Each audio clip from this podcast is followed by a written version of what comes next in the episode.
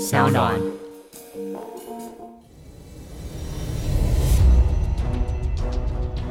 什么是正义？什么是真相？跟着台湾剑士权威阿善师，重返那些离奇、轰动的命案现场，请听阿善师的剑士实录。各位听众朋友，大家好，欢迎收听今天的阿善师的剑士实录，我是剑士专家。阿善师谢松善，大家好，我是子荣。在今天的节目一开始，先来回复一位听众的留言。这位听众呢，叫做满地开花二十一。他说，在前一阵子就开始听阿善师的节目，没想到一听呢就停不下来。不管是在通勤或者是做家事、运动的时候，都是节目来陪伴他度过许多时光。不过现在因为疫情的关系，工作开始停摆，所以呢也买了阿善师的新书来看，也是一篇一篇的停不下来。而这些的故事，除了是警示之外，也劝大家不要做亏心事，要保持善心。对他呢也是有蛮大的一个启发哦。最重要的是呢，有几分。证据就说几分话，不要因为像是民意媒体啊等等不同的力量来影响的这些判决，那放在生活当中，其实呢也是一样的道理哦。也谢谢阿善是能不吝于跟大家分享，也谢谢我的帮忙，也让这些故事呢有越来越多可以听。非常谢谢呢这一位听众满地开花二十一对我们节目的支持哦。是的，非常谢谢这位听众满地开花二十一啊，念起来也蛮有意思的。确实呢，我们阿善师见识实录这个节目呢，一直在秉持的诸恶莫作、众善奉行的宗旨呢，也希望呢，大家可以呢，从真实的案例之中来给我们一些警惕。然后呢，我们知道呢，坏事真的不要做，不是不报，是时辰未到，因果循环，终有果报。所以呢，大家应该呢，说好话，做好事，走好路。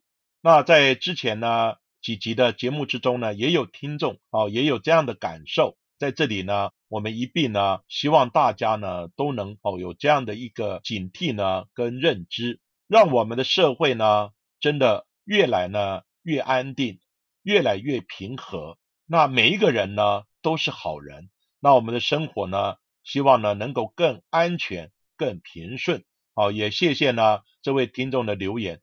再次感谢您的支持跟鼓励。而今天的阿善师见识实录的节目，要带着大家一起回到了民国五十六年，这一起骇人听闻发生在西门町的塑胶人偶工厂，也就是七彩艺院的双尸命案。这个命案在当年真的是轰动一时，而整个的犯罪的过程就像是电影情节一般呢。由于这个过程实在是太曲折离奇，在二零一六年也曾经被电影改编成为了《失控谎言》。如果大家听完了今天的故事之后，也有时间的话，有兴趣也可以去看看这个电影呢。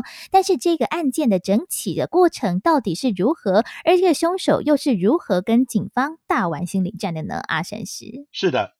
当年这个案件呢，确实造成了警方不少的一个麻烦呢，跟很大的压力。过程呢，也像呢刚刚子荣呢说到的，非常的离奇啊。今天我们就回到呢民国五十六年八月六号的当天下午，一名呢叫做江金根这个男子呢，他就跑到呢万华的第二分局，然后呢他上气不接下去的。就告诉值班的警员说，他昨天呢被人呢强迫一起呢帮忙埋了两具尸体，一具男尸，一具女尸。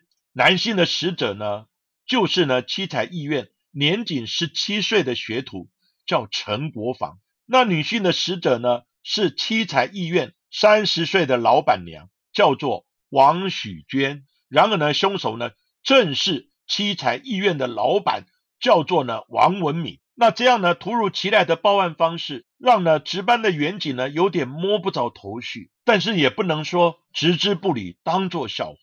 于是呢，警方呢便跟着这位呢自称是江金根的男子，一同呢前往呢这个现场，就是呢位于万华康定路呢五十一号的七彩艺院的这个现址。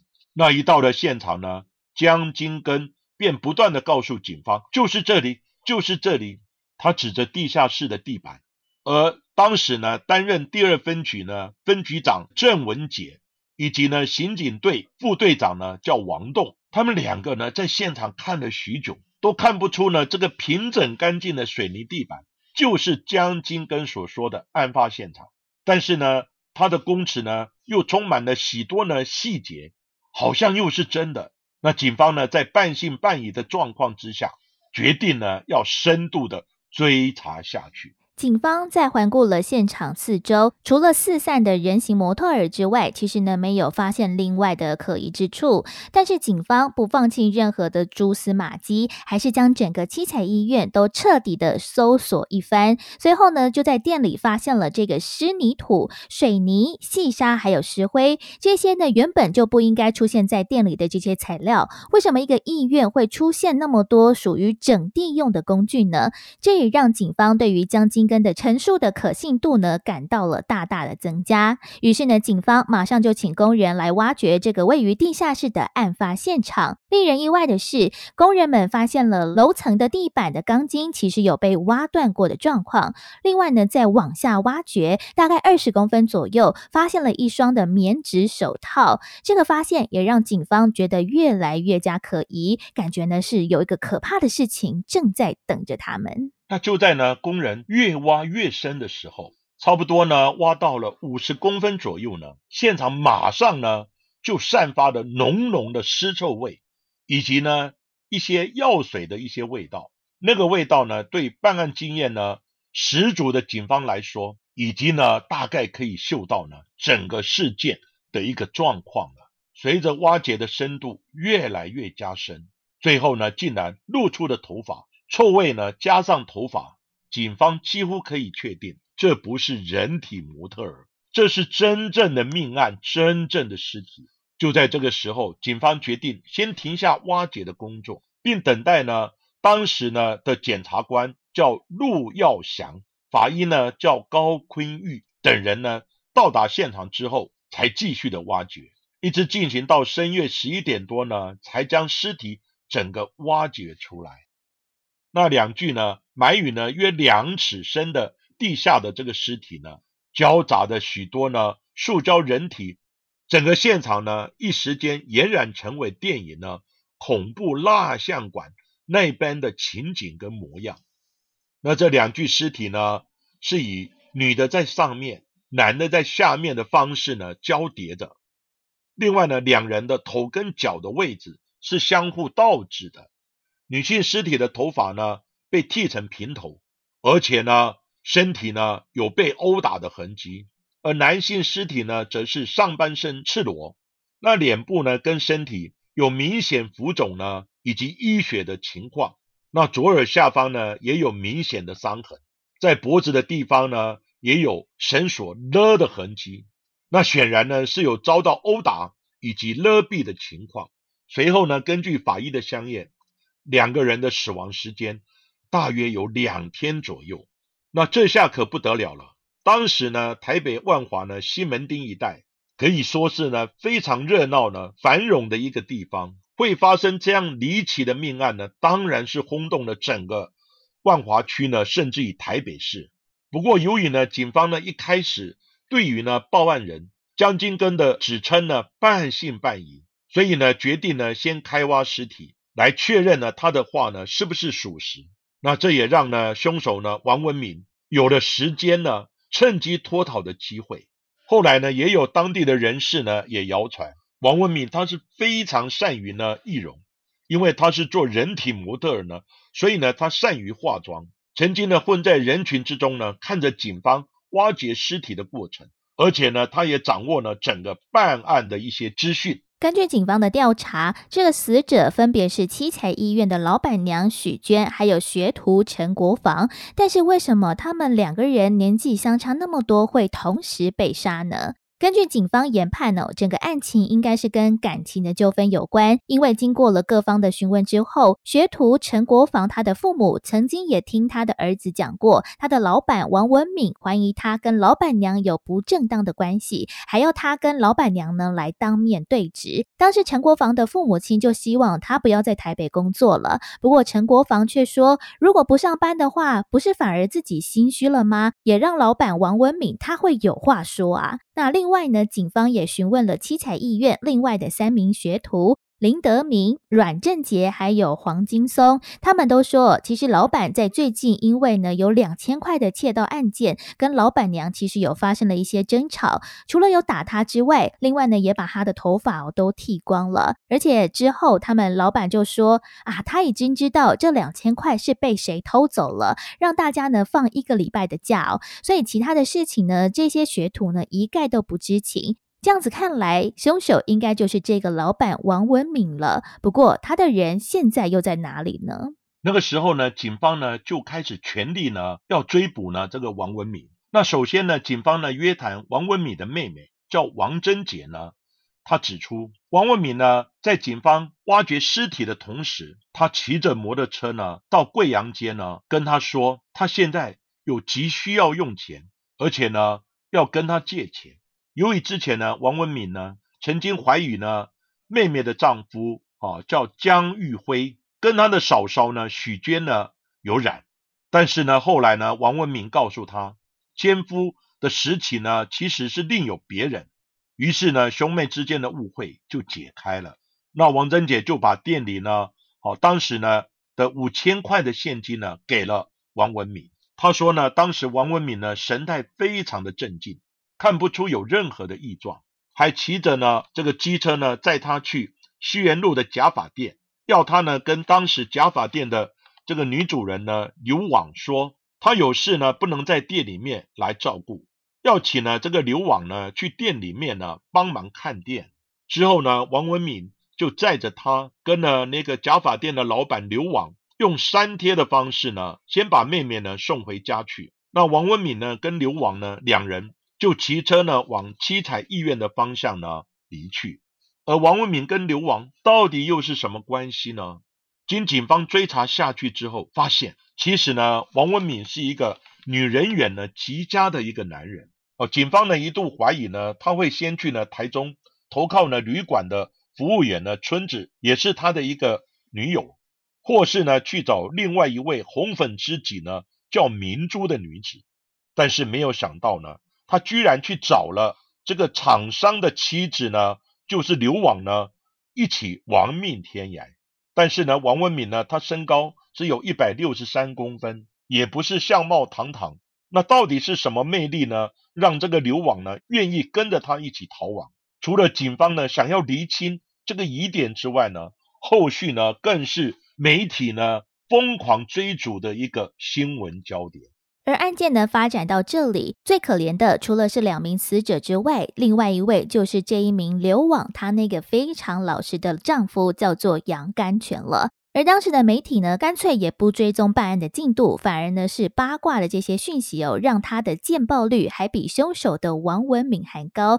这个非常倒霉的男人杨甘泉，他除了老婆跟人家跑了之外，还无故的戴上了这顶全国知名的绿帽子。但最可怜的是，他旗下还有五个孩子，这五个孩子当中，最大的只有八岁，最小的呢也才五个月而已哦。在没有妈妈的照顾之下，当然杨关全本身也是无力照顾。他在跟刘网的娘家人讨论之后，说如果呢刘网再不回家，他就要把这个儿女们全部都送到了孤儿院。这也是在这个案件当中呢，蛮受到瞩目的一个八卦的花边消息。当然呢，警方还是会持续搜索王文敏还有刘网的行踪之外，其实另外也是对于这江金根的说法来进行追踪调查，到底是不是王文敏来逼他协助埋尸的？这样子的说法到底可不可信呢？还是他本身根本就是一个帮凶？而在讯问的过程当中，其实江金根的说法也是反复不定，而也不断的让警方识破他的供词其实有非常多的瑕疵之处。在警方最后不断的询问之下，那江金根也推翻了他原本先前的供词。他说呢，他会协助王文敏埋尸，是因为其实两个人是有亲戚关系的，而加上了王文敏当时有答应他说事成之后会给他一大笔钱，他是因为钱才答应他的。但是隔天呢，实在是良心不安，所以呢，马上就向警方报警。那江金根呢，他对警方呢说道，在八月四号呢当天晚上。王敏约他呢，在晚上十点的时候呢，到那个七彩医院的地方呢来碰面。那江金根呢，在大约呢七点半的时候呢，他就到了这个碰面的地点。那王文敏呢，骑车载他呢去内湖，在路上呢，王文敏告诉江青根说，他呢失手杀了自己的老婆跟那个学徒呢，要请他呢帮忙一起埋尸，并且说呢事成之后呢，会给他一笔钱呢。来答谢他。他们陆续呢，在台北市各地呢，买了一些工具，包括呢钢锯、十字镐等呢一些挖掘的工具。接着把机车呢停在台北车站的地方。另外呢，搭着计程车呢，回到七彩医院的现场。从凌晨两点呢开始埋尸呢，一直工作到呢早上七点。到了隔天中午的时候呢，江青根呢，他良心发现了，决定呢要去报警。这样的说辞呢，根本说服不了警方。警方呢，压根都不相信江青根的涉案程度真的只有这样子吗？但是呢，在当时呢，最重要的当务之急呢，就是先把主嫌犯王文敏呢，早早的逮捕归案。在民国五十六年，那个还是戒严的时代，在小小的台湾岛国要找人，其实只是时间上面的问题。不过呢，自从七彩医院命案发生之后的二十七天以来，警方其实一直都对社会还有媒体说，一定可以很快的抓到这个王文敏，但是每次都是丢人的下场哦。那王文敏呢，硬是从案发的八月初躲到了八月底，在警方呢找不到王文敏的状况之下，其实一刚开始都认为他应该是往南部去躲藏了，所以当时的台北市刑警队的队长王中平其实也对媒体放话说，要王文敏的所有亲朋好友不得协助他逃亡，只要抓到了，一定会严惩严办。还说呢，已经透过了省刑警大队的八号分机指令，布下了天罗地网，对这个。案件其实的破案信息是满满的。那很多呢，听众朋友可能不知道八号分机。当时我毕业的时候呢，就是八号分机的时代。那什么是八号分机呢？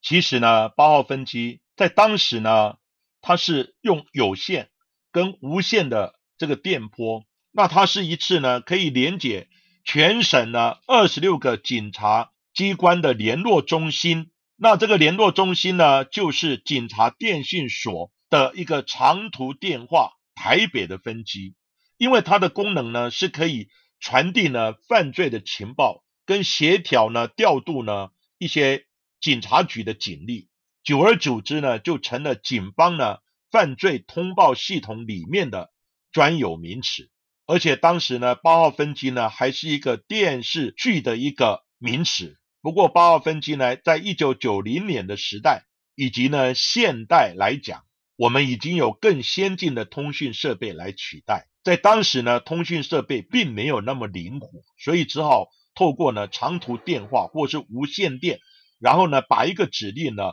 通报到全省的警察机关。不过呢，因为科技的进步呢，这个名词还是被保留下来了。那现在所称的八号分机呢，是指。刑事警察局犯罪侦防呢管制中心的通报系统，当然这个系统呢都是用现代化的传递的方式呢来通报所有的警察机关。那这一对呢躲藏将近一个月的亡命鸳鸯呢，在八月三十一号的晚上，突然呢从新竹呢搭了一辆计程车到了台北市呢警察局，然后呢找到当时呢。市警局的刑警大队长呢，王忠平来投案。当时呢，他们在投案之前呢，王文敏就有放出讯息呢，说他要出面投案。但是呢，警方呢，希望在他投案之前，就到警察局的前面呢，可以抓到他。不过呢，这个王文敏呢，跟刘网呢，还是变装躲过了警察，而直接呢，冲到警察局呢的一个值班台呢，来投案。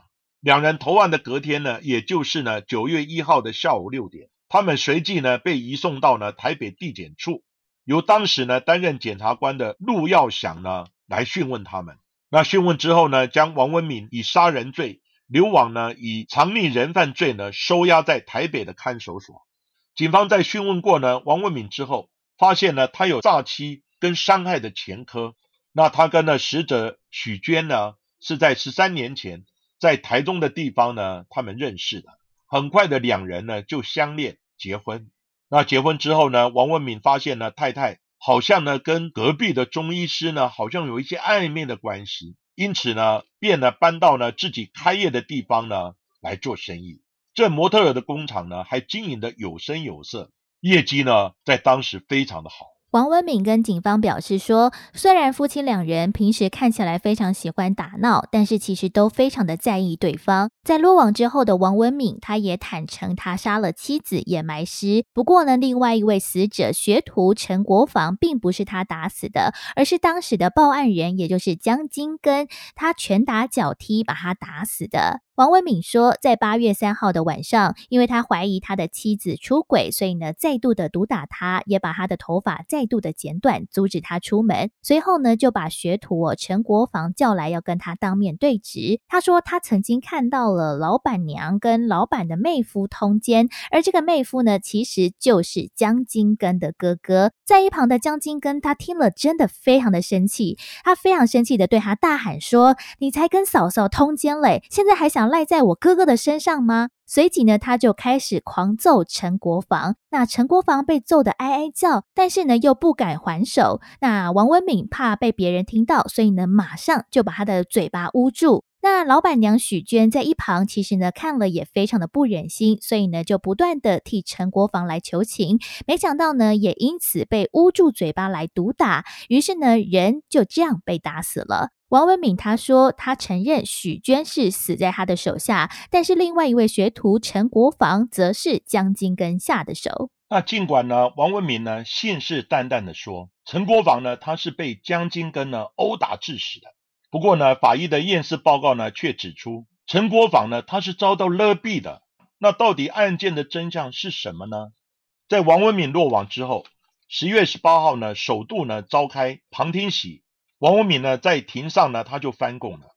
他否认呢自己杀了妻子。他说呢，是因为妻子前几天呢被他殴打，刚好在案发的那几天呢，可能引发呢内伤呢出血致死。那学徒呢陈国防呢是江金跟他所杀的，并且呢将两人的尸体呢埋在店里面。王文敏的供词呢，等于是说他不是主谋，反而只是共犯，主谋就是江金根。不过呢，王文敏的说法呢，可信度实在是太低了。到底江金根是不是杀害了陈国防的凶手？那这些呢，都是有待呢警方呢继续的要去厘清的。不过呢，王文敏确实是亲手结束掉自己妻子性命的凶手，这一点呢，是大家呢都认为应该是毋庸置疑的。最后，主谋王文敏依照着连续杀人罪嫌被判处死刑。那共犯江金根被判决无罪之后，承办的检察官呢陆耀祥他不服，提起了上诉，发回更审哦，更是高达了六次之多。在这六次当中，第一次和第二次都被判处无罪，第三次、第四次被判处无期徒刑，第五次又是无罪，第六次又是无期徒刑。就这样哦，缠讼了九年之久，终于在民国。六十五年三月，最终的判决判处江金根杀人罪成立，应该判处无期徒刑。那法院呢，之所以会下这样的决定，最重要的理由呢，是江金根他是呢以打铁为业的，那身材呢非常的壮硕，跟呢王文敏比起来呢，王文敏身材显得较为瘦小，不太可能是遭到王文敏胁迫呢而协助埋尸的。他的身材比较魁梧，可以反抗啊。其次呢，是两人共同行动的过程之中，江金根呢，他有很多的机会可以离开。如果呢，他不是共同的正犯，想要隐瞒自己的罪行呢，为何当时不逃跑，而是呢协助呢来埋尸？当然，最后的关键是江金根羁押在台北看守所的时候，陈金根呢关在同舍的夏中衍，还有呢杨正阳两个人犯呢，分别说过杀人案呢。我能判无期徒刑就好了。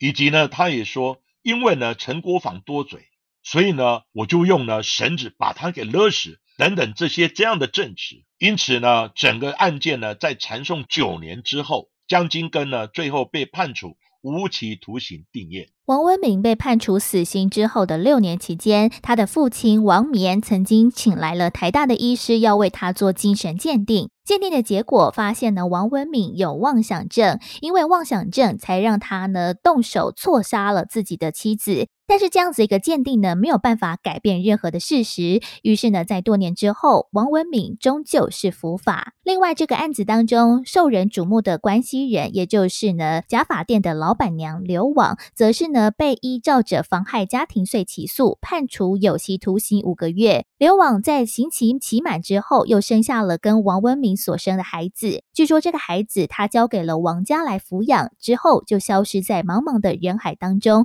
没有人知道他在哪里，或者是他的行踪。而在多年之后，当初的这个命案现场七彩医院早就已经消失了，屋主已经将房子拆除并且重建，现在的地址是一个现代的大楼，但是唯独缺少了就是案发的这个五十一号的门牌号码，也让这一起诡异的七彩医院的双尸命案消失在大家的记忆之中。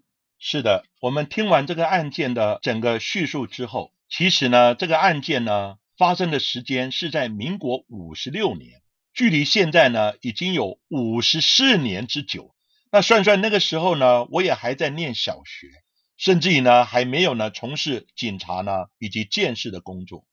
不过呢，在五十四年后，我已经退休了。然后呢，研究这一起案件之后呢，也让我呢不生唏嘘啊，感慨良多。嫌犯呢，王文敏呢，其实他有很好的头脑。以及呢，做模特儿的技术，那他的模特工厂呢也生意兴隆，但是呢，他生性多疑，以及呢一些婚外情，导致了这起的悲剧。而当时呢，协助呢跟着王文敏呢一起逃亡的刘网呢，他的美发呢跟做假发的技术呢也是一流的，所以呢，如果他认真工作的话呢，应该可以发挥所长呢，赚大钱。但是碍于呢，当时呢，他有五个小孩的一个家庭的这个牵绊呢，以及先生的这种漠视，到最后呢，他甘愿为了一个杀人犯呢，抛夫弃子，跟随逃亡呢，真让人匪夷所思啊！其实刚开始他的作为呢，也引起社会大众的热烈讨论、咒骂，但是呢，后来发现呢，他落网之后，那种楚楚可怜。以及呢，怀着身孕呢出庭的那种无奈，最后呢，很多人就改为怜悯跟同情。那刘明在最后呢服刑之后呢，也选择呢在人间之中蒸发掉。其实呢，这个个中的滋味跟过程的辛酸呢，只有当事人最清楚了。另外两则呢，值得跟大家提起的事情是，刘网在逃亡的期间呢，有去呢找过。他以前的一个徒弟呢，后来变成朋友，请他帮忙呢，到台北的万华的银行呢去领钱，因为他们没有钱用了。但是呢，这个朋友在领钱的时候就被警察抓到了。那在交保之后呢，他不但没有怨这个刘网呢，还特别到刘网的家里面去探视呢，照顾他抛弃的那五位幼小的儿女呢。另外一则是王文敏在逃亡的时候。他之前呢有出货的客户呢，许多的客户呢还不忘呢还这个货款到店里面。那当时呢看店的徒弟呢收到货款之后，不但没有私吞呢，而且还全数的缴还给王文敏的爸爸。所以呢让我感觉到呢以往人性的这种朴实跟可爱。那我们的案子呢就讲到这里。最重要的是呢要提醒大家，很多呢违反伦理。很多违法的事情千万不要做，诸恶莫作，众善奉行，不是不报，时辰未到，因果循环，终有果报。而今天的节目就为大家进行到这里，谢谢各位收听阿善师的见识实录。如果喜欢我们节目的话，欢迎在 s o On、Spotify、Apple Podcasts 还有 KK Box 上面来订阅我们的节目，并且踊跃的留言给我们，给我们五颗星的评价喽。那下一集也请大家继续听下去。